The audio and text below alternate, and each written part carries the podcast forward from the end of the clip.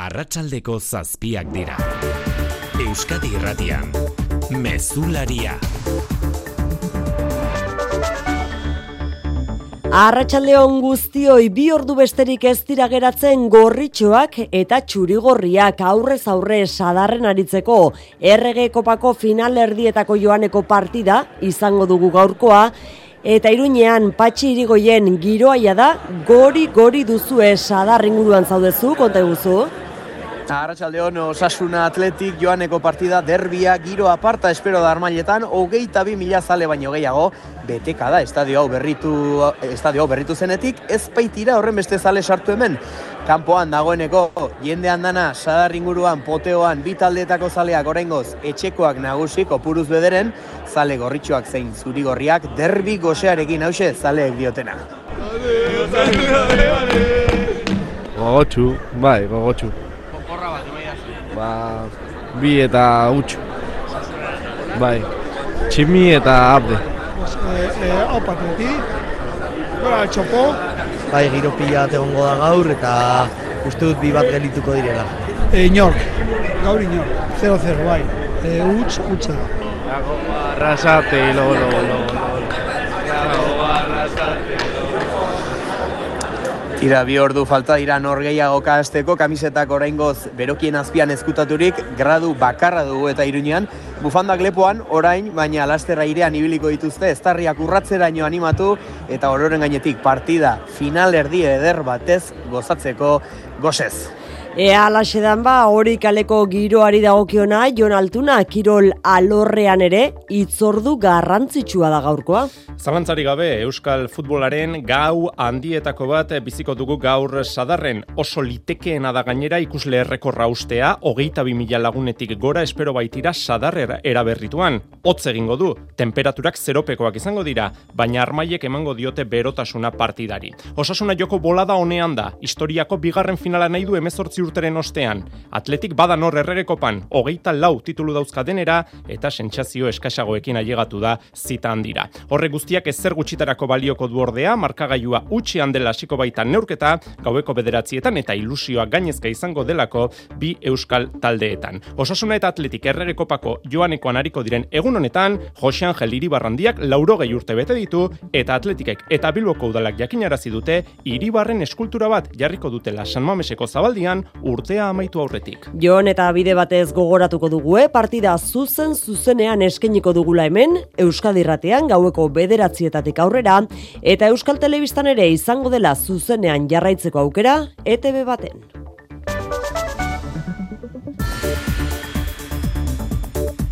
Irurte zazpiko aurrak dituzten familiak berriz ordenagailu aurrean izan dira gaur lehen orduetan ia bos mila eskari jaso ditu jaurlaritzak hilebetean berreun euroko laguntza jasotzeko aurrak iru urte bete arte.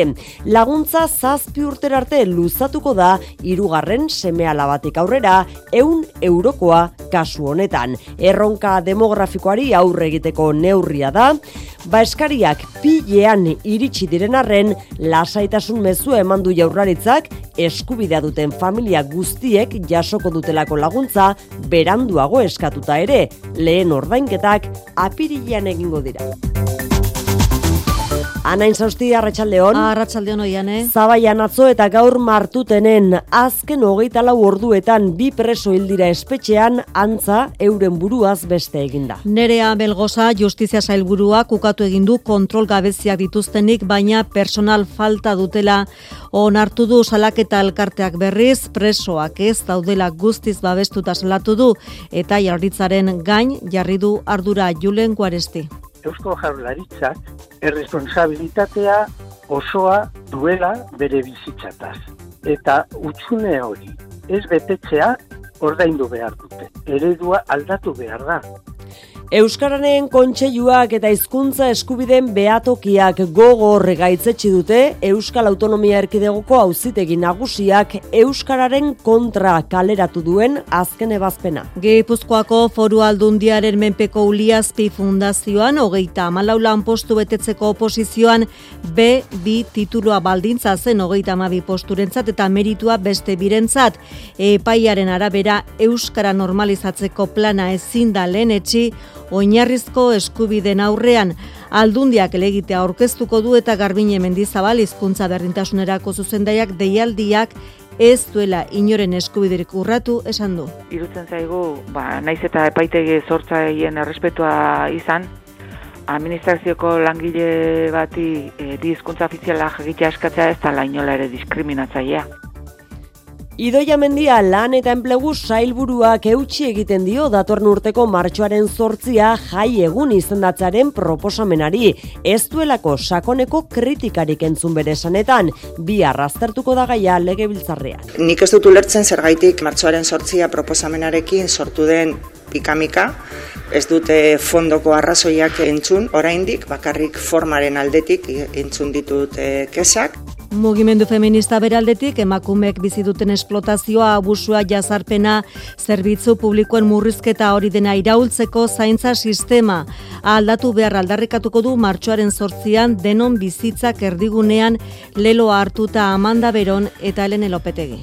Zaintza iraultzea, dena eraldatzea eta emakumeok beti bizi izan dugun indarkeriaren eta desberdintasunen ardatzen nagusietako bat kolpatzea eta astintzea da. Eta aurrean dugun zaintza sistema heteropatriarkala zuntzitzeko, martxuaren sortzian Euskal Herriko kaleak hartuko ditugu.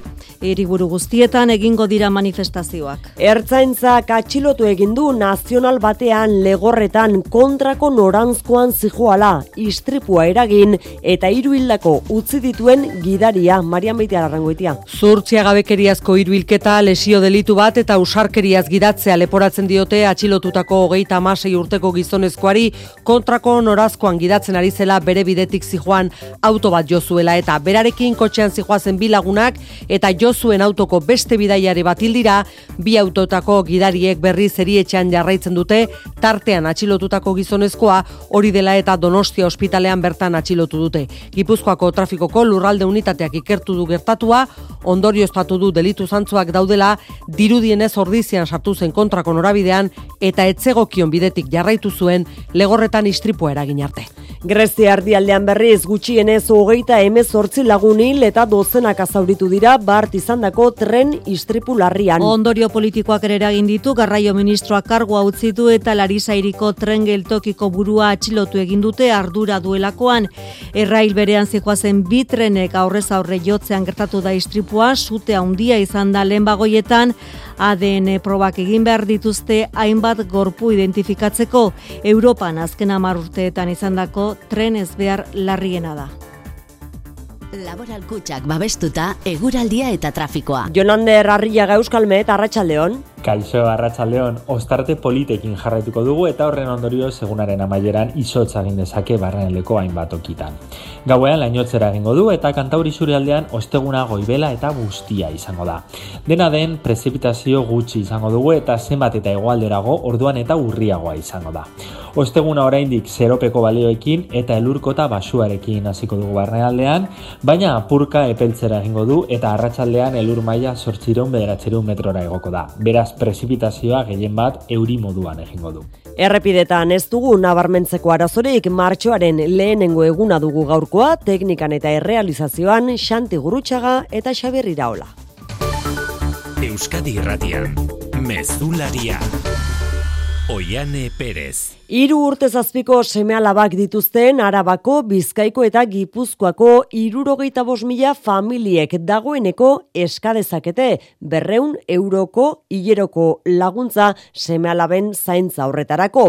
Epea gaur zabaldu da eta lehen ordu hauetan bos milatik gora eskaera jaso ditu jaurlaritzaren berdintasun justizia eta gizarte politikarako saiak. Lehen ordainketak datorren hilebetean egingo dira zurin etxe berria. Seme alabak iru urte bete arte berreun euroko zuzeneko laguntza jasoko dute familiek apiriletik aurrera aur bakoitzaren gatik eta familia ugarien kasuan eun eurokoa izango da irugarrenak edo ondorengoak zazpi urte bete arte. Laguntze katzerako eragina izango dute 2008 iruko urtarriaren bater artekoa eta gainerako kenkari fiskalei zein aurrezko lehen doakotasunari gehituko zaie. Helburua jaiotze tasa basua irautz lortzea da nerea melgosa berdintasun justizia eta gizarte politiketako sailburuak adierazi duenez. Neurri honekin erronka demografikori aurre egin ahal diogu. Herrialde honek daukan erronka handinetako bati hain zuzen ere. Helburua familiek nahi dituzten seme alabak izan ditzatela da. Gaineratu du laguntza berriaren kudeaketaz arduratuko den lantaldea handituko duela bere saiak eta denera irurogeita bost lagun arituko dira. Eskaerak gogoratu aurrez aurre zein telematikoki egin daitezke, lehen ordu hauetan lau mila zeireun eta hogeita bost eskaera erregistratu dira, gehien gehienak euskadi.eus webgunearen bitartez egindakoak. Gipuzkoako foru aldundiak bezalaxe kontseiluak zein hizkuntza eskubideen beatokiak gogor salatu dute Euskadiko auzitegi nagusiak euskara eskakizunen kontra kaleratu duen azken ebazpena. Gipuzkoako foru aldundiaren menpe dagoen Uliazpi Fundazioak egindako lan deialdiaren kontra ebatzi du oraingoan. Hogeita malau lanposturen deialdia hogeita kasutan bebi profila eskatu zuten, bada epaitegiak ebatzi du gehiegizko eskaria dela hori, oinarrizko eskubideak urratzen dizkiela. Euskara ez dakitenei, Gipuzkoako foru aldundiak elegitea aurkeztuko du Beatriz Zabaleta. Arrituta eta serre Gipuzkoako foru aldundia Euskadiko Justizia Auzitegiaren ebazpenaren ostean. Garbine Mendizabal hizkuntza berdintasunerako zuzendariaren esanetan deialdiak ez du inoren eskubiderik urratu. Orain arteko arauen eta sententzien interpretazio berri eta murritzaile bat da. Irutzen zaigu, ba, naiz eta epaitegi sortzaien errespetua izan, administrazioko langile bati bi hizkuntza ofiziala jagitea eskatzea ez da lainola ere diskriminatzailea. Justiziak euskara eskakizunen interpretazio murritzailea egin duela salatu du Mendizabalek eta horrek etorkizunean ere lan deiali publikoak baldintza ditzazkeela. Denbora guztian traba jartzen ari da sistema judiziala, ofizialtasunaren ondorio juridikoen irakurketa murritza egiten dute eta euskaldun eskubideak are gehiago murriztu nahi dituzte. Traba jarriko dizkigute, baino Gipuzkoako Foru Aldundian oso zehaztuta daukagu zein den iparra eta norabidea. Auzitegiaren ebazpena gogor salatu dute baita ere kontseiluak eta beatokiak botere judizialaren oldarraldian beste urrats bat dela uste dute, beste behin auzitan jarri duela indarrean dagoen hizkuntza esakizunen sistema. Bi presoil dira azken orduotan Euskal Espetxeetan martutenen itxura guztien arabera bere buruaz beste egin duen berrogeita amazazpi urteko gizonezkoa batu zaio atzo zabaian ilotz aurkitutako hogeita bi urteko gazteari. Maialen arratibel jaurraritzako justizia saiak ez du beharrik ikusten protokoloak berrikusteko, baina salak eta elkarteak gobernuari berari egotzi dizkio eriotza horiek. Bai, espetxen ereduarekin oso kritiko agertu dira beste behin salaketa elkarteko kideak presoak babesgabe daudela ohartarazi dute eta zentzu horretan azken orduotako bi eriotzen ardura osoa jarri dute jaurlaritzaren gainentzun Julen Guaresti bozera maia. Eusko jaurlaritzak erresponsabilitatea osoa duela bere bizitzataz. Eta utxune hori ez betetzea ordaindu behar dute. Eredua aldatu behar da.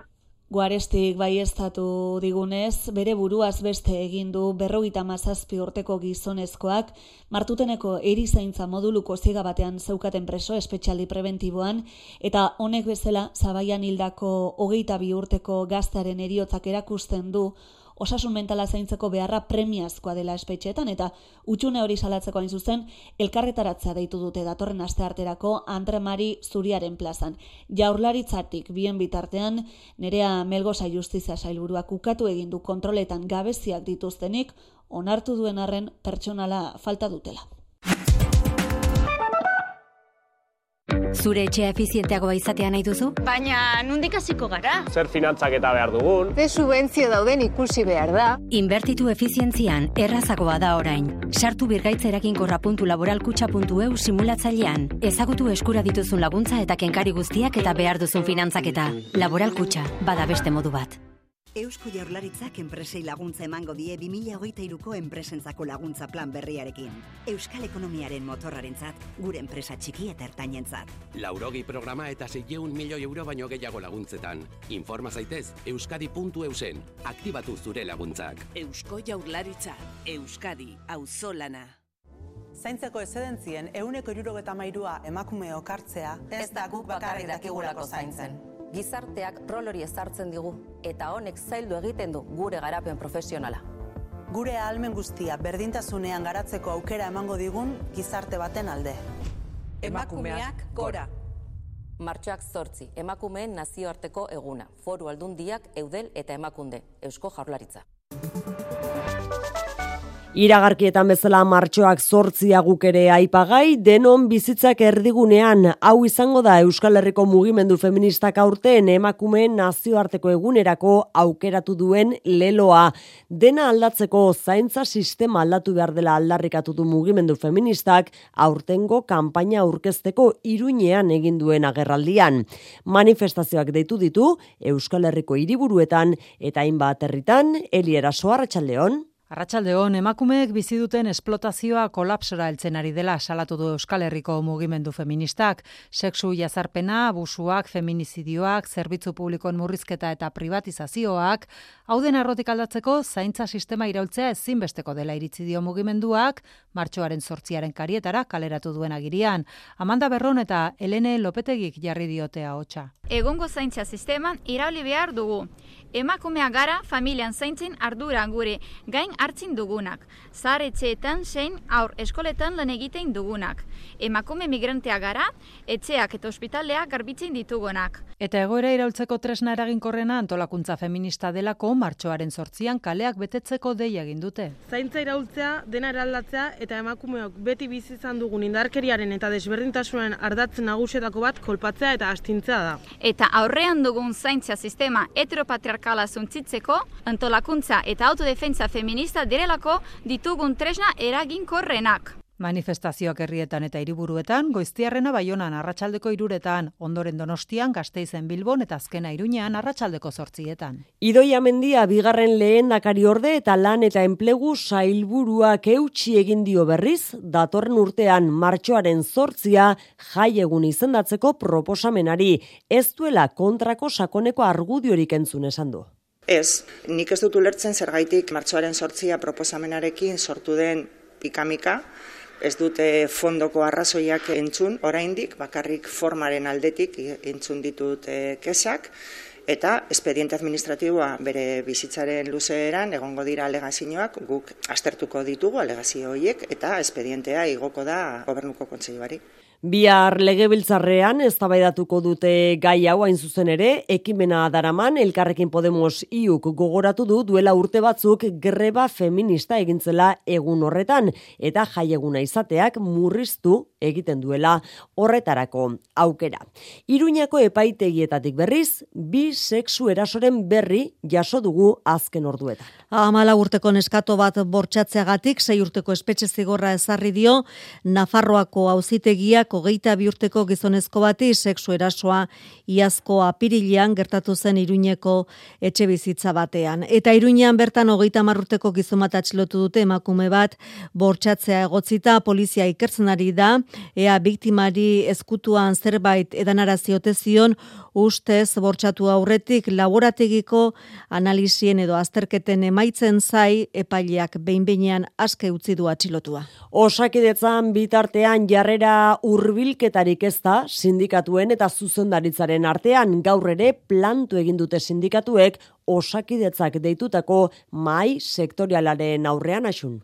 Era honetan osakidetzako zuzendaritzaren argi geratu da, beste interes batzu daudela sindikatuen lehentasunen artean, eta salatu du karrera profesionalaren ingurukoan gai zerrendan sartuta balima zegoen ere, uko egin diotela sindikatuek bileran parte hartzeari.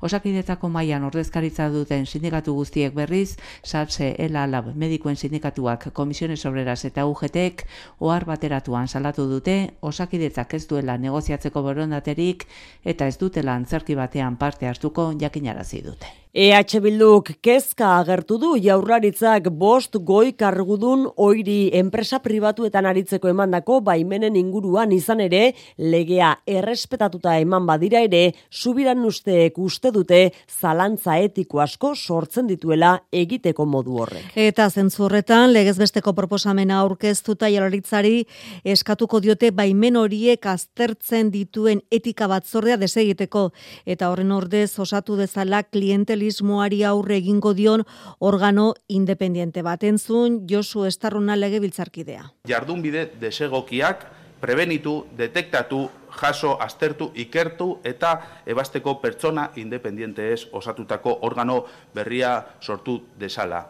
Esan bezala, agerian geratu delako, etika batzordeak ez duela ez da bere funtzioa betetzen. Egungo etika batzorde hori funtzio publikoko sailaren menpekoa da eta bost kide ditu horien artean olatz garamendi sailburua bera, Jose Maria Armentia sailburu ordea, ute eta unibertsitateko irakasle diren Elsa González eta Fernando Tapia etikan adituak. Langileen soldatak aurten euneko lau komabost azteko eskatuko diete UGT eta Komisiones Obreras sindikatuek COE patronalari. Akordi hori eramango dute sindikatuek lan hitzarmenen negoziaketa maira beste zenbait berrikusketekin batera eta momentuz Espainiako gobernuak ontzat eman du proposamen hori Madrilera goaz Mikel Arregi Arratsaldeon. Arratxaldeon, bai, pasaden urteko maiatzetik blokeatuta dauden errenta hitzarmenerako negoziazioi berrekiteko asmoz, soldatak igotzeko proposamena luzatu diote patronalari UGT eta komisionesek. Proposamen honen arabera, atzera eraginez, soldatak euneko bost igonei dituzte iazko, euneko lau koma bost aurten, eta iru koma bost datorren urtean, hortik aurrera, KPIra alik eta gehien urbiltzeko, gainontzeko tartea, sektore bakoitzaren irabazien arabera negoziatzea proposatzen dute. Horixe zenein zuzen, COEren eskari eskari nagusia eta orain sindikatuek gobernuaren babesa jaso dute patronalaren aurrean. Creo que el análisis que hacen los eh, sindicatos es el correcto. Es el turno de las empresas. Yolanda Díaz eta Nadia Calviño presidente ordeek soldatak igotzeko beharra azpimarratu dute ezin delako inflazioaren igoera guztia langileen bizkarrutzi momentuz patronaleko iturriek diote sindikatuen proposamena aztertuko dutela baina UGTtik Pepe Alvarez ekabixua. Hoy acuerdo o se va a cerrar akordio orokorrik ezean lan hitzarmen guztiak banaka negoziatu beharko direla eta gatazkak enpresa guztietara edatu daitezkeela. Sindikatuek eta patronalak ez dute itzordurik momentuz soldate igoren inguruan hitz egiteko. Turismo alokairuen konpentsazio neurria indarrean da gaurdanik Ipar Euskal Herrian. Lapurdin arazori gehien duten hogeita lau udalerrietan tentsio goreneko zonaldea ezarri dute. Eta eunda hogei egunez baino gehiagoz turistei etxe bat alokatzen dienak beste bat urte osorako alokatu beharko du konpentsazio gisa. Amasei mila bat omen daude eta higiezin sektorean esan digute hasi dela poliki-poliki neurri hau eragina izaten baionaragoa zandoni lizeaga. Daniel Olzomendi elkargoko turismo kontseilariak mezu argia eman du etxe utzen eta prezio garestien kontrako borroka abiatu dute. Investizamendu horiek eskualegian egitea, zomeite egun pasatzeko bakarrik eta etxe bizitzak hutsik uh, ustea edo prezio ero batzutan erostea, sistema horren uh, kontra borrokatuko uh, girela. Amar mila etxe urte osorako alokairu gisa errekuperatzeko moduan direla uste dute. Turismo alokatzaileen elkarteko bozera maleak errandu hala ere, jabe gehien gehienek gero beste zer egin gabe alokatzeari utziko diotela. Aldiz, igiezin sektorekoek diote lehen urrats batzuk sentitzen direla iker zurutuzak endaian du agentzia. Ikusi duguna da bai salmenten aldetik hori ondorio bat duela, jende askok erabaki dute bereien proiektu aurreratzea edo martxan jartzea salmenten aldetik. Kontatzen zuten eh, Airbnb-ko sistemarekin ba, diru iturri bat eukitzeko, orduan bereientzat ba, batzuentzat zaila izango da, orduan saltzen dute. Eta batzuek landetara jo omen dute alokairu turistikoa han egiteko. Neurria betetzen ez duenak auzibide penala eta berroita mila euroko isun arriskatzen ditu aurkarien eregitearen auzia datorren astean da. Antxoaren zain agurtu ginen atzo, bagaur esan behar dugu antxoa bila itxasoratu diren gipuzko eta bizkaiko arratzontzu, arrantzontzi gehienak antxoarik gabe itzuri direla portura. Pasaiako portuko ontzi batek zortzireun kilo ekarri ditu eta ondarroako beste batek mila eta eun kilo ekarriko ditu, une batetik bestera. Pasaian antxoa goizean sartu da, eun da zazpi kaxa eta amar euroan saldu da kiloa. Ondarroako ontzia arratsaldean zen portura iristekoa, eun da berrogeita lau kaxarekin, antxoa horrek ez du amar euro egingo, zortzi baizik salmentarako berandu delako. Hala esan digu Eusebio Arantzamendi Bizkaiko kofraietako presidenteak. Arratzaldeako ez para, bizarko xiako, arraina. Ordu, ordu bat, ordu bizak eta behin, eh, ordu eskazara. Ordu iztatik aurrera ordu eskazak izaten di. Aurten hogeita hamar mila kilo antxoa harrapatu izango dute, kantauriako tona barkatu, tona kilo harrapatu izango dute, kantauriko basurako itxasontziek azken amazazpi urtetako kopururik handiena da.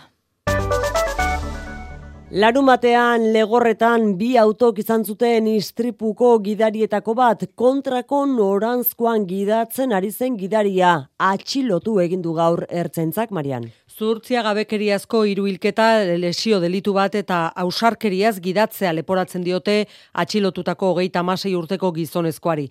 Larun bat gauerdian istripua izan zenetik kasua ikertzen aritu den Gipuzkoako trafikoko lurralde unitatea kondorioztatu du atxilotutako gizona kontrako norazkoan gidatzen ari zela bere bidetik zijoan autoa joz. Berarekin kotxean bi lagun zijoazen, biak hildira eta beste autoan zijoazen bi pertsonetatik bat hilda asteburuan gidariak berriz erie etxean jarraitzen du baita kontrako norantzkoan gidari zijoala atxilotutakoak ere. Hori dela eta Donostia ospitalean bertan atxilotu dute. Istripua izan zen unean euria ari zuen gogotik eta ertzaintzak ikertu nahi izan du kontrako norabidean gidatu izana akatsa alana hastea izan zen eta ondorioztatu du delitu zantzuak daudela horregatik atxiloketa. Dirudien ez ordizian sartu zen kontrako norabidean eta hala gidatu zuen legorretan istripua izan bitarteko tartea. Grezian berriz dimititu egin du bertako garraio ministroak bi trenen arteko istripu larriaren ondoren. Momentu hogeita emezortzi eriotza konfirmatu dituzte, baina gehiago izango dira gorpuak aurkitu eta burdin artetik ateratzen jarraitzen dutelako. Hipotesi nagusiaren arabera, istripua giza utxegite batek eragindu, baina Greziako trenbide sarearen egoera prekarioa salatu dute, sindikatu zein adituek lande erreizakirre? Biktimen memoriaren alde gutxien egin dezakena dimititzea dela dirazidu komunikatu batean Kostas Karamaliz Greziako garraio ministroak. Goizean, orain dikarguan, istripulekura joan eta emozioari eutxi ezin da gardentasuna agindu du gertatutakoa argitzeko. Zazelega, oti,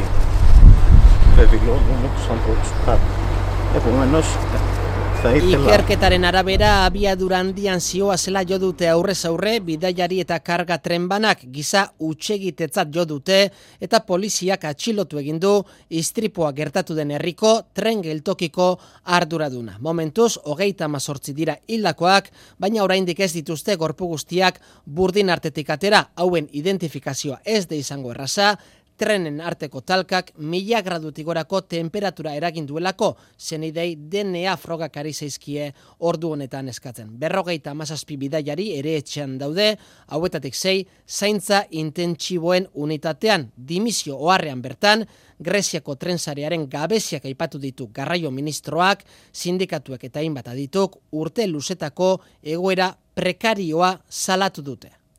Errepidetara itzuli behar dugu izan ere Europar batasuneko gidariek impunitatea sumatzen dute berea ezten estatukide bateko errepidetan dabiltzanean. Eta hori eten egin nahi du batzordeak. Arau uste larria egiteagatek nonbaiten gidatzeko debekua ezartzen badiote beraz, hori debeku hori aplikagarria izatea nahi du hogeita zazpi estatu kideetan. Gidari gaztentza eta aldaketak ere badakartza, arau berriak, batzordeak kontseiluari eta parlamentuari egindako lege proposamen sorta honek. Amazazpi urtetatik gidatzeko aukera zabalduko da izan ere lagunduta baldin baduaz beti ere, Bruselaragoaz xeetasun horien bila Maia Portugal konta iguzu. 2008an Europar Batasuneko errepideetan egindako araua usteen artean, amalau milioi eta erdi estatukidetik kanpoko autoek eragin zituzten. Eta kasuen euneko berrogeian ez zuten gidaria zigortzerik lortu. Estatukideen arteko datu trukak eta indartu nahi du batzordeak alakorik ez gertatzeko. Batez ere, gidabaimena galtzea dakarten araua usteetan, drogak, alkola, abiadura edo istripularriak tartean direnean. Hala, Europar Batasuneko gidari bati estatukide batean auto auto hartzeko debekua ezartzen zaionean gutxien ez hilabetez, beste hainbeste egin dezatela jatorrizko estatukidean eta gainerakoetan. Adina balean garraio komisarioa. Drives so dangerously that an EU member state deems it appropriate to remove their driving license, that person should not be allowed to... Gidari gazteen nahi dagokienez, amazazpi urterekin jada autoa hartzeko aukera izatea proposatu du batzordeak, beti ere eskarmentua duen gidari batek lagunduta badoaz, adinez nagusi izan arte. Trukean, arau zorrotzagoak karneta atera eta lehen bi urteetan, 0-0 eman beharko lukete alkolemia kontroletan. Horrelaxe iritsi gara, arratsaldeko zazpi terdietara.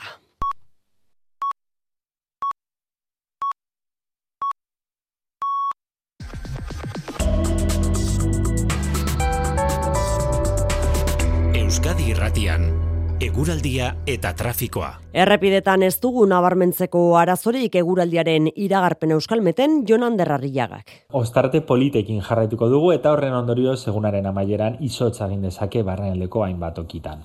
Gauean lainotzera egingo du eta kantauri aldean osteguna goibela eta guztia izango da.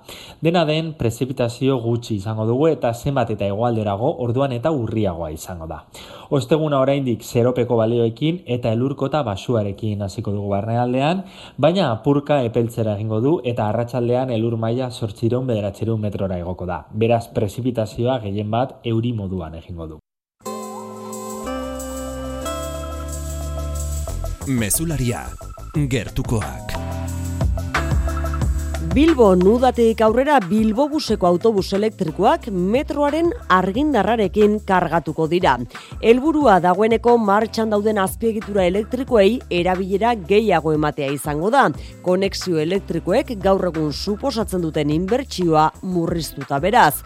Proiektua intzindaria da Euskal Herrian eta energiaren Euskal Erakundeak Repsolek eta ASE taldeak sortutako Medusa enpresak garatuko du iratibarrena. Bai, eta aldia izango da garraio enpresa batek beste garraio enpresa bati bere energia eman edo salduko diona. Ez da metroak sortzen duen energia izango, baizik eta metroak bere erabilerarako behar duen energia horretatik soberan duena Bilbo busi emango dio. Eta honekin zer lortuko da? Bada, berririk eraiki gabe jada martxan diren azpiegiturak erabiltzea inigoan sola energiaren euskal erakundeko zuzendaria. Lendik dagozan azpiegitura elektrikoak ibilgailu elektriko barkoen floten zerbitzura jartzen ditu medusak. Horixe da barrikuntza. Eta kasu honetan Metro Bilbaoren argindarraren potentzia Bilboko autobus elektrikoak kargatzeko erabiliko da. Horretarako Lutxanako metro geltokia Bilbobuseko autobusak gordetzen diren lekuarekin lotuko da, autobusak kargatzeko tokia egiteko energia trukak eta hau metroak elektrizitatea behar ez duenean egingo da, gehienetan gauez. Eneko arrue barrena metro Bilbauko zuzendaria. Gaur beste urratz bat emoten dugu. Goitentzioko gure sare elektrikoaren erabilpena optimizatuz, luzea baita eta gure trasaduaren parez pare baitoa, eta bestetik kontratatzen dugun potentziaren erabilpena optimizatuko dugulako bebai. Lanek 6.000 euroko aurrekontua dute eta udarako amaituta izatea espero da. Donostiako Kristine Enea Fundazioak zesiken laguntzarekin iriko aire kalitatea aztertzeko ekimena jarriko du martxan. Donostiarrek ere parte hartu izango dute ekimen honetan, izan ere, gramineoen landare batzuk banatuko dituzte herritarren artean, leio edo balkoietan jartzeko. Bile betez airean dauden partikulak harrapatuko dituzte landare horiek, eta gero, Nafarroako zesiken laborategian aztertuko dute jasotakoa. Astelenetik aurrera, Kristina Enea Fundazioan jaso izango dire landareak web horrian izena eman ondoren anegoni. Irietako trafikoak eragina du herritarrek asnartzen duten airearen kalitatean. Izan ere, kotxek metal astunak zabaltzen dituzte eta horiek eragin kaltegarriak izan ohi dituzte bertakoen osasunean. Kristina Enea Fundazioak eta ikerketa zientifikoen kontseilu gorenak abian jarri duten ekimenarekin herritarren kontzientziazioa sustatu nahi dute Iker Aranjuelo zesikeko ikerlaria. Lehentasuna dauka hori jendeak konzientziatzea arazo honen testu inguruan, kutsauraren testu inguruan, kotxak askatzen ditu ingurura partikula batzuk, metal astunak eta bueno, antzekoak gas batzuk ere, eta horiek geratzen dira pixkat airean bueltaka.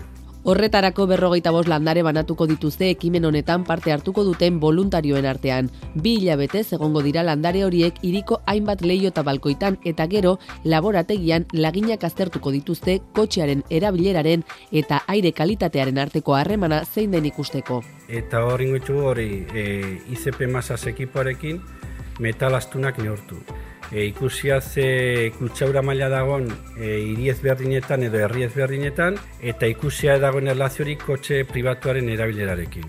Ekimen hau Euskadiko eta Nafarroako hainbat hiri eta herritan jarriko da martxan. Guztira, irureun eta hogeita bos landare banatuko dira.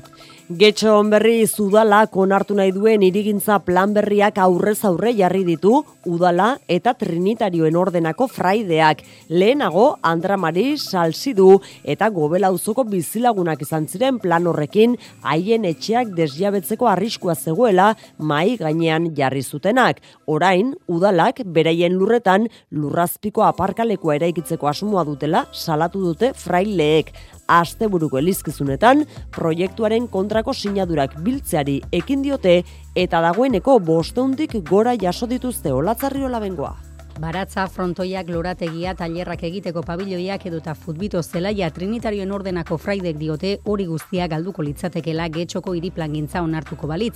Argia fundazioak egunero adimen desgaitasuna duten eundik gora pertsonarekin erabiltzen ditu espazio horiek hainbat terapia lantzeko. Trinitarioek beraiek ere gazte eta aurrekin zein elizkizunetan erabiltzen dituzte eta baita auzoak ere. Aita Martin aurreko etxea. Lantzerik gabe, espazio hori herriko, auzoko jendiak erabiltzen dituzte, basata baterako frontoia argiak ordute bitik kanpo, sarritan jente asko dago. Eta guzti hori hankazgoera joango litzateke, udaletxeak duen eh, plana aurrera joango balitz. Auzoa eta herriaren babesa sentitzen dituzte, minduta daude baina udalak ez dielako beren asmoen berri eman. Alegazioak aurkeztu dituzte eta itxaro pentsu dira. Eta uste dugu hori ikusita udaletxea mugitu dungo dela, eta itxaro pentsu gaude, plan hori aldatu gingo duela udaletxeak. Getxoko udalako arbidez azaldu du besteak beste, berdegunerik ez dela ezabatuko eta lurpeko aparkalekoak aukera emango duela aizialdirako espazio natural handitzeko, algortako irigunea hobetzeko proiektua dela diote, baina jabe ekala nahi badute bakarrik egingo dela legeak ezarritakoaren arabera. Hori bai, interes orokerreko ikuspegia duen proiektu beharrezkoa dela dio. Kultura leioa. Euskadik, Nafarroak, Galiziak, Asturiasek eta Kantabriak korten film laburren zirkuitua sortu dute elkarlanean euren katalogoetan hautatutako film sortari oi hartzuna emango die ekimen berri honek xehetasunak Juan Ramo Martiarena. Korten film laburren zirkuito berriak bi helburu argi ditu. Aitziber Atorrasagasti Eusko Jaurlaritzaren kultura sustatzeko zuzendaria. Publiko berriak garatzea guretzako eta eusko jaurlaritzarentzako oso importanteak dira publikoak. Zentzu horretan, publikoak zinearetoetara esperientza berri baten bila hurbiltzeko aitzakia izan daiteke proiektua. Baina era berean sortzaileei ere beste aukera bat emateko bidea ere bada. Martxoaren hasieratik apirilaren amaiera bitartean bieguneko ekitaldia egingo da erkidego bakoitzean. Ostira hartzaldeetan lurralde anfitroiko film laburrak proiektatuko dira. Larun bat goizean, topaketa profesionalak eta arratzaldean berriz gonbidatutako lurralden film laburrak proiektatuko dira egilek aurkeztuta. Erkidego bakoitzeko katalogoetatik hartatutako film laburrak proiektatuko dira. Kimuak katalogokoak Euskadiren kasuan eta short zinemakoak Nafarroaren kasuan. Film laburren zerrenda ez dago guztiz itxita, baina oraingo zauetxek dira Euskal Autonomia Erkidegotik eta Nafarrotik kanpo proiektatuko diren filmak. Aritz Saratxagaren Lambroa, Maider Oleagaren Irritz, Aritz Lazkanoren Ezurberriak eta Nacho Leuzaren Our Voices. Korten film laburren zirkuituaren lehen itzordua datorren ostiraleta larun batean Kantabrian.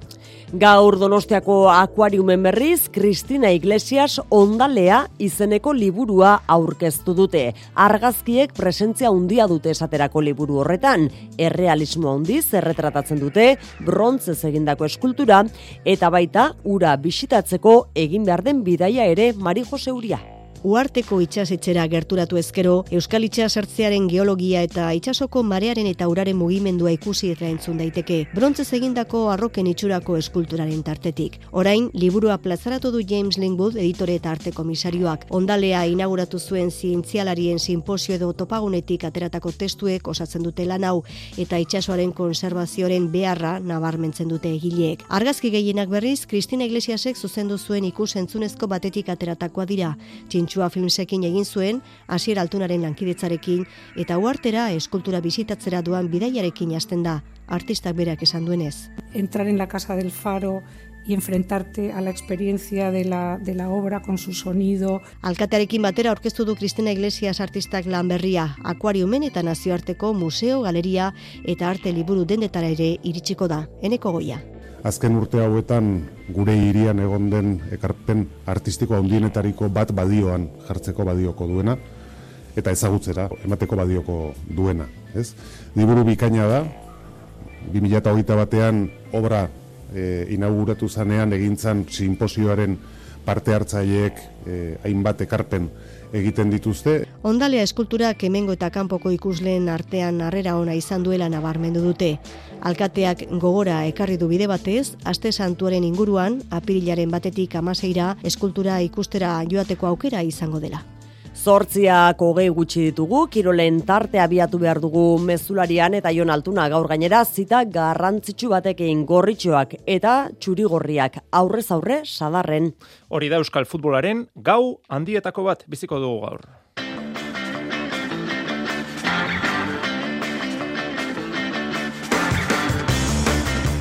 Hogeita bi mila lagunetik gora espero dira sadar eraberrituan. Hotz egingo du, temperaturak zeropekoak izango dira, baina armaiek emango diote berotasuna partidari. Osasuna joko bola da honean da, historiako bigarren finala nahi du emezortzi urteren ostean. Atletik bada nor erregekopan, hogeita lau titulu dauzka eta sentsazio eskasagoekin ailegatu da zita handira. Horrek guztiak dena den, ez zer gutxitarako balioko du gaueko bederatzietatik aurre. Osasuna eta Atletik erregekopan nor baino nor gehiago hariko diren egunean, Jose Angel Iribarandiak lauro gehi urte bete ditu. Atletikek eta Bilboko udalak jakinarazi dute, Iribarren eskultura bat jarriko dutela samameseko zabaldian urtea amaitu horretik. Eskubaloian bidasoa irunek Lisboasko esportin izango du arerio Europa Ligako final zortzirenetan. Joanekoa martxoaren hogeita batean jokatuko da hartalekun. Itzulerakoa, aste bete beranduago Portugalen. Snowboardean munduko txapelketan Georgian Lukas Egibarrek egungo txapeldunak final amasirenetan hartu du etxerako bidea. Hogeita amairugarren izan da. Eta Álvaro Romero final laurdenetan geratu da kanpoan amairugarren selkatu da. Zesta puntan gizonezkoen elite txapelketa aurkeztu dute mutrikun, martxoaren iruan hasi eta apirilaren amalaur arte amasei puntista hariko digaleian. Puntista bakoitzak individualki puntuatuko du eta irabazleek donostiako eta ondarribiko gran eslametan hartuko dute parte.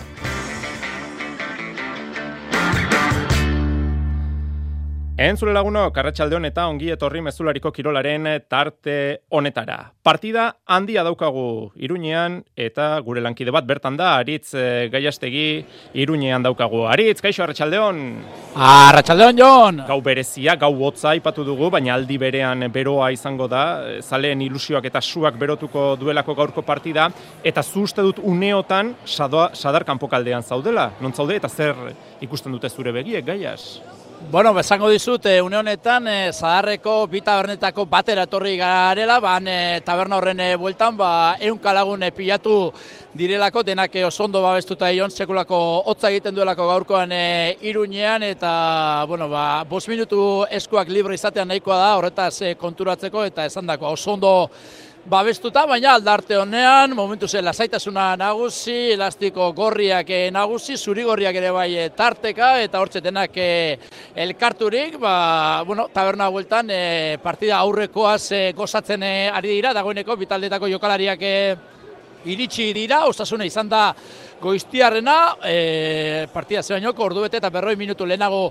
iritsi da Iago Arrasateren e, kuadria eta hortxe zeuden, e, egun bat e, lagun, ba, eurak e, auspotzen eta, eta bueno, ba, indarra ematen eta handik amar bat minutura iritsi da espedizio zurigorria eta sandakoa dagoeneko ba bitaldetako jokalariak eh, zadarren eh, daude ba partida horreko prestaketa guztiak eh, egiten eta eta giroa ba benetan ona naturala da hotza da baina bitaldetako saleak elkarrekin ari dira gozatzez ba egun handi eta historiko honetaz eta gero izango dira gerokoak ez gero bai gero behin zelaian sartutakoan hor bakoitzak berea defendatuko du alduen neurrian eta alduen eta berotasun handiarekin baina momentuz behintzat zadar kanpoan Giro ona, giro sanoa, Euskal Derbi benetan edarra zelaitik kanpo. Ez da gutxiagorako Iruñeko derbi honetan asko dagoelako jokoan, egia da ez dela ez erabakita geratuko, itzulerako hilabete barru apirilaren lauan, jokatuko baita somamesen erregekopako e, final aurreko etako itzulerakoa,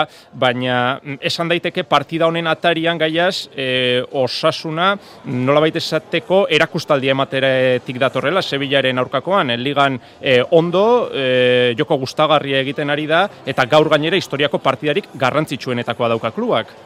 Bai, konfiantzaz eta ilusioz gainezka dagoen eh, taldea da osasuna, Sánchez Pijuanen, ba, garaipen historikoa lortu zuen, batetik, ba, Sevilla bere etxean mendean hartze estelako bat ere zamurra, eta gainera ba, lortu zuen moduagatik, ez, benetan eh, taldea usarta aurrera egiten duen eh, horietakoa, eta eta kikiltzen ez dena erakutziz, eta benetan, ba, sentipenak onake izan ziren, baina ez da gaurko kontua, eh? aurreko jardunaldietan ere talde sendoa dela erakutzi du osasunak, egia da, ba, batzutan kosta egiten zaiola irabaztea, baina urte urte jago barrazatek eh, talde honen e, hartu hartu zuenetik, azten ari den eh, proiektua da, eta eta zandakoa, bakoia jotzetik gertu dago, emezortzi urte eta gero, bakopako final batera iristea gura duelako, duela amazortzi urte, beti zen kontra penaltietan galdu zuen, baina zandakoa, berriz ere hori errepikatzea da, eta, eta sekulako ilusioa da osasunaren e, bueltan, eta, eta ilusio hori da, batetik ba, taldeak bere jokoari eskerre ere indakoa, eta eta bestetik, bueno, ba, salek ere, ba, beti babesa handia erakusten diotenez, ba, ba goze hori erakusten dutelako azken, azken asteotan. Eta atletikek, bueno, badakigu e, esperientzia zabalagoa daukala horrelakoetan, e, Ernesto Balberderen e, taldea egia da etxean Gironaren aurka galtzetik datorrela, baina hau erregekopa da, eta atletiken azken urteotan gaiaz finala jokatu ditu. E, 2000 eta bederatzitik ona, bost hain justu ere. Bai, bostak eh, galdu ditu, baina bost finale jokatu egin behar dira, eta hori gutxi ez, eta azken laude moraldietan e, final erdietarako txartela eskuratu du, eta horrek ebiztan da, ba, gaur gaurkoz Espainiako laligak eduen e, indarrarekin, ba, sekulako lorpena dela, eta merezi duen moduan baloratu behar dela. Ernesto Balberren taldea ez dago, e, bere momenturik onenean e, jon, azken e, partietan, ba, behera egin du jokoan, eta hori ba, emaitzetan ere nabaritu eginda, eta gainera, ba, azken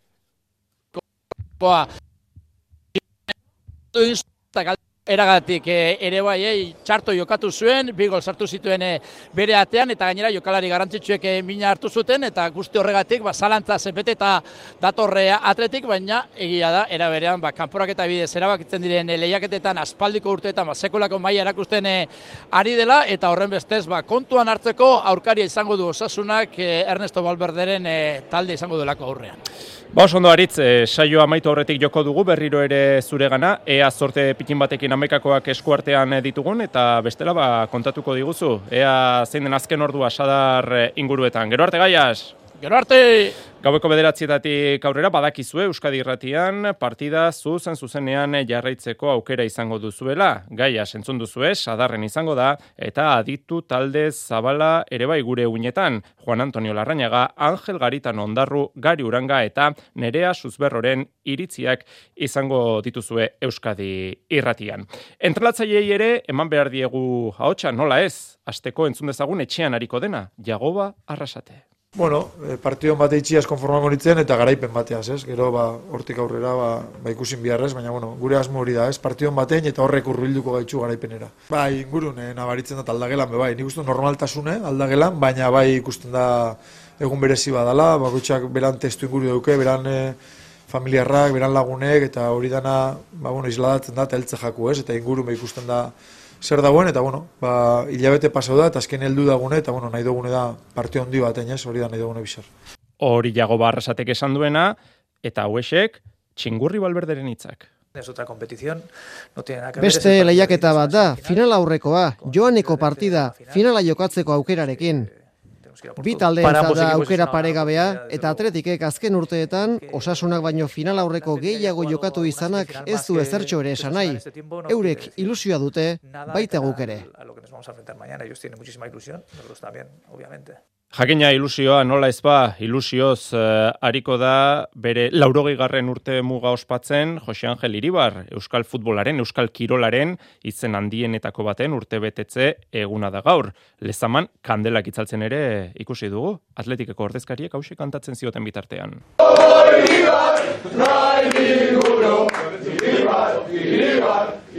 Atletikek eta Bilboko udalak jakitera eman dute urtea amaitu aurretik Iribarren eskultura jarriko dutela Samameseko zabaldian, biztan da futbol zelaietan bai, baina haietatik kanpo ere maitatua izan delako atezain zarauztarra. Esate baterako horrelako gauzengatik. 2000 eta bostean Gipuzkoako diputazioak urrezko domina eman zion, Iribarrek erretiro hartu eta hogeita bosturtera, omenaldi hartako dirua Euskal Gintzara bideratu zuen Jose Angelek. Nik eh, erabaki hau hartu nuenean, benetan, esate dizuet, ba, neuk beharra sentitzen nuelako ere erabaki nuela. Eta noski ikusten nuelako inguruan ere, ba, ba behar hori antzegoela, ez da? Han, han e, sentiten zela. Eta, mm, bueno, iruditu zitzaidan oso egokia, ba, ba, han del, e, e, biltzen zen diruarekin, ba, olako txe zerbaitera ba, biltzea. Osea, nire kirola asko eman dit, eta eta nola bait, ba, kirolarienek uste dut ematen nahi niola momentu hartan erabakiarekin ba nahi niola zeo zer, ezta? Jarraian entzongo ditugun hitzak gaur egungoak dira, 2000 eta hogeita irukoak, Euskal eh, Herrian, atezainei ematen diegun, garrantziaz, mintzatu zen klubaren medioetan. Kateak jarraitzea, eta hemen garratzen zen beti zen, garrantzia handia eh, eman zaio gure saletu jakintzu honeri, eman dio, atezainaren, osea, zein dagoen ate ondoan. Hori nire hasiera sentitu nuen, eta alan izan da. Pertsona benetan maitatua eta ez atletik zaleen artean bakarrik, Inaxio Kortabarria ere izan dugu gaur gurean, atotxako argazki ikoniko hartan, iribarrek lagun izan zuen Kortabarria ikurrina heltzen zuten bitartean, eta arritxu iribarrek hitz egin du, realiko kapitain historikoarekin. Galdetu dio, ea zer esango hotelioken iribarri? Bueno, zango nioke, jarritu dira beti bezain e, jator eta orain arte izan dana jarraitu dira izaten. Zuek, Inesio, eusten diozue oraindik ere harremanari? Bai, bai, bai, bai, bai, bai. Gabonetan zea, e, o, zea, bidaltzen gera, zea, que mesuak eta gauzak, Zuretzat, Jose Angel Iribar zer da? Bo, ben bailien esan behar dek gizona handi badala.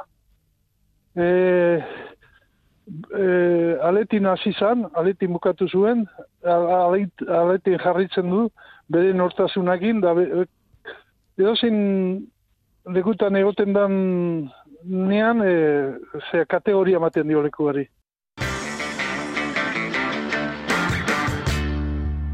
Zortzi minutu arratsaldeko zortzietarako aurrera egin behar dugu futbola alde batera utzi gabe.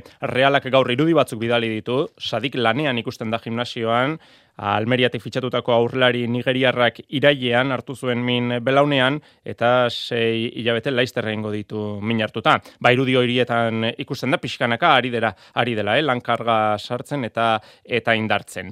E, gainerakoan ostirala egun berezia izango da, Realarekin jarraituz, Garbine Etxeberria emakumezkoen taldeko kirol zuzendariarentzat. Gipuzko harrak foru aldundiaren Carmen Adarraga saria jasoko baitu. Sari honek e, euren jarrera eta ibilbideagat horretatik nabarmentzen diren Gipuzkoako emakumeak e, baloratzen ditu, omentzen ditu eta kirolari lotutako bizitza izan du Garbine Etxeberriak izan du eta izaten ari da Hernaniarra eta ibilbide horretan urte hauetan guztietan emakumezkoen kirolaren bilakaera barru barrutik bizi izan du. Entzun dezagun Garbine Etxeberria klubari egindako adierazpenetan. Ibilbide honetan ez da dena polita izan, eh? ez da arreixa izan, eh? emakumearen kirolean eta nik futbolean, bueno, ba, bidea, ibilbidea oso oso makar, bal, malkarra, ez, malkartsua izan da. aldapa asko, aldapan gora asko igo behar izan du dugu, eta beste batzutan aldapa bera. Bueno, ba, nik uste dut izan dela e, pixka bate konstantzi hori sinistea egiten genuen horretan. Sinismena, sinismena handia aukidet. Eta futbol blokearekin amaitzeko esan Premier Ligan gaur bi partida dauzkagula eta bi partidetan entrenatzaile Euskaldunak eseriko direla aurkitxoetan. Bederatziak laurden gutxiagotan Artetaren Arsenal liderrak Evertonen aurka jokatuko du eta Anfilen Liverpool eta Lopetegiren Wolverhampton hariko dira nor baino nor gehiago gaueko bederatzietan. Kirolez aldatuta eskubaloian bidasoa irunek Lisboako Sporting izango du arerio Europa Ligako final zortzirenetan. Atzo Eskanderborg hau Arhaus taldea hogeita bederatzi eta hogeita sei menderatu zuten hartalekun mila lagunen aurrean eta orain beste kanporak eta batez gozatzeko aukera izango dute zaleek. Joaneko amartxoaren hogeita batean jokatuko da hartalekun bertan, itzulerakoa astebete beranduago Portugalen. Ordutegiak oraindik bai gabe daude. Jon Azko kapitaina. Bai, kanporaketa gogorra, eh, edo zeintzalare kanporaketa gogorra izango zen, baina, baina bueno, nik eh, kamp, eh, le, leia berdindua ikuste dut, oain da, ba, Championseko urten e, bi partidak oso berdinduak izan zian, eta, eta bueno, pixkat, e, a priori bide igualetik anjungala iruitze zait.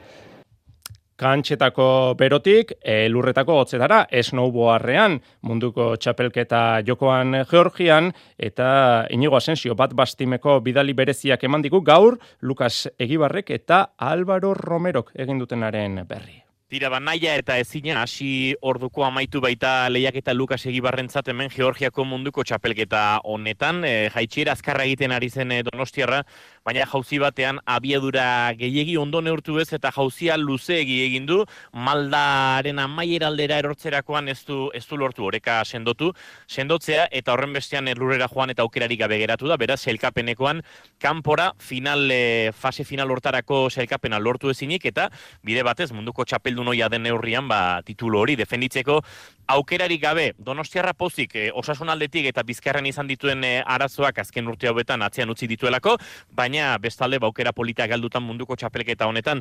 Eta hau zaporea erabat bestelakoa, ba, esan genezake, bat bastim e, taldeko raiderra gaztearen zat, Albaro Romeroren zat, honek amairu tokian amaitu du, bere ibilbideko munduko txapelketa bateko emaitza honena erdietxita, eta bide batez, ba, sentsazio sonak eskuratuta, gertu izan du finalerdiko horrek top sortzian kokatuko zuken, baina edo zin modutara ere sentsazio onak esan da bezala, ba, urrengo asteetan izango dituen munduko kopako laufroga nagusietarako, eta gogoratu behar dugu, oraindik junior mailako mundialera izango duela, Kanadako azken munduko koparen ostean Álvaro Romerok, eta hor ere, ba, begiak jarrita aukerak izan ditzakelako noski erakutsi du, ba, maila gorenean aritzeko bertan. Iraupen eskian ere munduko txapelketak ari dira jokatzen Eslovenian, Imanol Rojok berrogei garren egin du gaur, estilo librean, amabos kilometroko proban. Krueger, garaie Norvegiarraren gandik, iru minutu eta bost segundura elmugaratu da tolosarra. Manes Silva, Brasilgo selekzioarekin, laurogeita zazpigarren selgatu da, zazpi minutu eta berrogeita bat segundura. Zesta puntan gizonezkoen elite txapelketa aurkeztu duten mutrikun, Euskadiko Federazioak antolatu du, eta zesta puntaren arrobiari bultzada ematea da asmoa. Martxoaren iruan hasi eta apirilaren amal laura arte amasei puntista hariko dira leian ostiralero mutrikuko miuraitz pilotalekuan puntista bakoitzak individualki puntuatuko du eta irabazleek Donostiako eta Ondarribiko Gram Eslametan hartuko dute parte. Txirrendularitzan laigeglia saria Nans Peters AGBR taldeko Frantziarrak irabazi du Euripean erakustaldia emanda. Bigarren Andrea Bendrame taldekide italiarra eta hirugarren Alessandro Kobi uaekoa selkatu dira. Bi minutu terdi, sortziak puntu-puntuan izateko eta aritz gaiastegi itzeske daukat, bitalden amaikakoak eskuartean dituelako, aurrera aritz! Ala da bai, dagoeneko sartu gara zadarren e, ion, eta hemen ikusten dugu, ba, dagoeneko dena preste dutela, bitaldeetako prestatzaileek, e, jokalariak beroketarik egiten e, azteko, eta eta amaikakoak ere esku hartean e, ditugu, eta esango ditzut, e, jago barrazetaren e, taldean, ba, erdiko atzelari bat dela notizia, eta baita atletiken ere, Jago Barrasateren amaikakoan, aridan eren aldeko apostu egin du berriatu harrak, eta horren bestez, unai gaurkoan e, aurkian utziko du hasiera batean, gainerakoak espero zitekeenak e, dira Herrera egongo datean, Monkaiola, aipatu dugun, Aridane, David García eta Juan Cruz atzeko lerroan. Torro, Aimar Oroz eta Moi Gomez zelai erdian taldari horrek amateko gertu eta aurrera begira tximia bila ez galetik, ez abde eskerretik eta Budimir izango da futbolaririk aurreratuena. Eta atletiken ia hiru hilabete minartuta egon ostean hasierako amaikakoan aspaldi jokatu barik. Beraz Inigo Martinez, gainerakoak hauetxek dira, Julen Agirrezabala atean, De Marcos Bibian aipatu dugun Inigo Martinez eta Juri atzeko lerroan Dani García eta Bezga Euskarri Bikoan aurrera begira euren aurretik iruko lerroa satuz eskuinetik eskerrera Alex Berenger, Oian Sanzet eta Iker Remunia inariko dira eta Iñaki Williams izango da erreferentzia. Bueno, Aritz, ba, indarrak hartu eta gauetuko bederatzietatik aurrera tope Euskadi Irratian. Hori da, tope. Ja, indarrak hartuta gaude eta orain eh, gura duguna da, zadar topera ikustea, armaietan sekulako giroa gotea eta bi Euskal Taldeek ba, inoiz ahaztuko ez dugun ikuskizuna eskaintzea. Eskerrik asko gaiaz, gero arte. Gero arte. Bederatzietetik aurrera, gaiaz sadarren, eta ditu talde zabalael, larra, ondarru, gari uranga, eta nerea suzberro ere gurean izango dira. Eta zozketa ere izango dugu gure entzulentzat, harri herri txapelketako hiru bisera zozkatuko ditugu etzi, ostiralean, larun batean da harri, harri jasotze txapelketa honetako aurreneko ekitaldia badinon, arratsaldeko zazpietan, eta herrikirolzaleek aukera aparta daukate bertan gozatzeko gure WhatsApp eh, zenbakira mezuak eh, bidaltzean nahikoa izango da ostiralean egingo dugun zozketa horretan parte hartzeko. Guraldetik besterik ez hause kontatzeko genuena, baina gogoratuek eh, gaueko bederatzietan sadarren errege kopako final aurrekoetako joanekoa, osasuna eta atletik nor baino norgeiago Euskadi Irratian zuzenean. Iluntzeko zortziak dira. Euskadi Irratiko Informazio Zerbitzuak. Albisteak. Arratxaldeon berriz ere guztioi lanpostu publikoak betetzeko euskara eskatzearen aurka, epaitegietatik iritsitako ebazpen bat dugu gaurkoan ere abia puntu. Euskara ezagutza eskatzeak enplegu publikorako duten eskubidea urratzen die, ez dakiten herritarrei euskadiko auzitegi nagusiak esan hori. Anain zaustia, Arratxaldeon. Arratxaldeon. Euskararen kontseiluak eta hizkuntza eskubideen behatokiak gogor gaitzetsi dute Euskararen aurkako azken ebazpen hori. Gipuzkoako foru aldundiaren menpeko uliazti fundazioan hogeita malau lan postu betetzeko posizioan B2 titulua baldintza zen hogeita mabi posturentzat eta merituan beste birentzat. Epaiaren arabera, Euskara normalizatzeko plana ezin da lehen etxi oinarrizko eskubiden aurrean.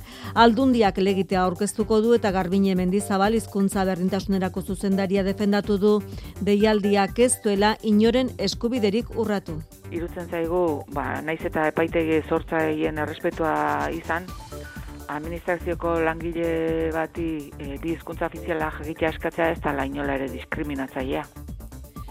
Irurte zazpiko aurrak dituzten familiak berriz ordenagailu aurrean izan dira gaur. Lehen orduetan zazpi mila eskari pasa jaso ditu jaurlaritzak. Hilabetean berreun euroko laguntza jasotzeko aurrak hiru urte bete arte. Laguntza zazpi urtera arte luzatuko da, irugarren seme alabatik aurrera, eun eurokoa kasu horretan, erronka demografikoari aurre egiteko neurria da, ba eskaria pilan iritsi diren arren, lasaitasun mezua eman du jaularitzak eskubidea duten familia guztiek jasoko dutelako laguntza beranduago eskatuta ere lehen ordainketak apirilean egingo dira. Zabaian atzo eta gaur martutenen azken hogeita lau orduetan bi preso hildira espetxean antza euren buruaz beste eginda. Nerea Melgoza justiz, Justizia sailburuak ukatu egin du kontrol gabezia dituztenik baina personal falta dutela onartu du.